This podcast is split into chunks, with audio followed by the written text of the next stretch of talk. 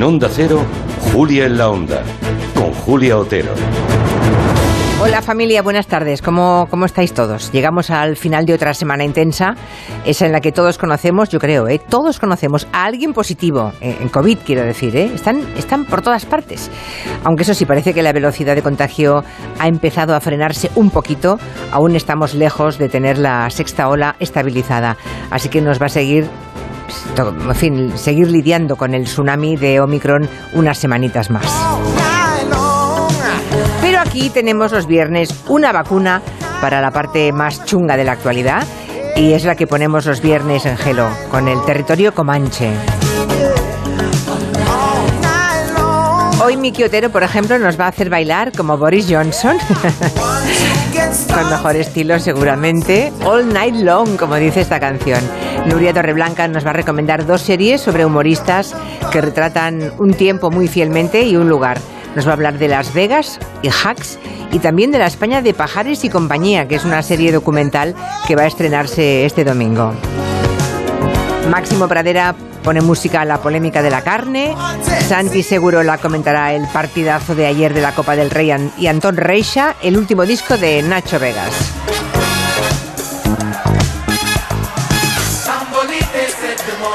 A Quintanilla me mantiene esta música de fondo, yo aquí dándoles la vara con el sumario de la jornada. Lo que quiero es oír la canción yo. ¿Te gusta Gallego esta canción? Muchísimo. Es de tu época, ¿no? Muchísimo, se me van los pieses. Ay, espera. Esperen, que no he acabado con el sumario. Tenemos también a Lorenzo Caprile hoy en el Comanche.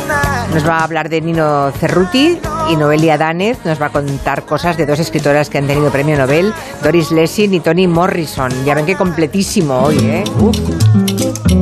Me estoy cansando solo de leer lo que les mm, tenemos preparado. Madre mía. Todo eso, de todo eso vamos a hablar. Un- más cosas. Hoy Ana Vega, la Vizcayen, nuestra historiadora de la gastronomía, viene a reflexionar sobre el valor de la comida y aquellas cosas que consideramos lujos gastronómicos. Ya les advierto que se nos va a poner cara de papanatas. No sé a ustedes, pero a mí seguro. No por el precio, sino por la valoración social, que cambia con el tiempo. Es curioso esto. Alimentos hoy carísimos que nos parecen lo más de lo más, resulta que hace unos años eran alimentos considerados de pobres. Por ejemplo, el bacalao. El bacalao. ¿eh? Bueno, ¿y ustedes cuál es el alimento que creen más sobrevalorado? Y al revés, ¿cuál es ese plato humilde sin el que no podrían vivir? Si quieren colaborar, ya saben, un audio a nuestro WhatsApp 638 442 081.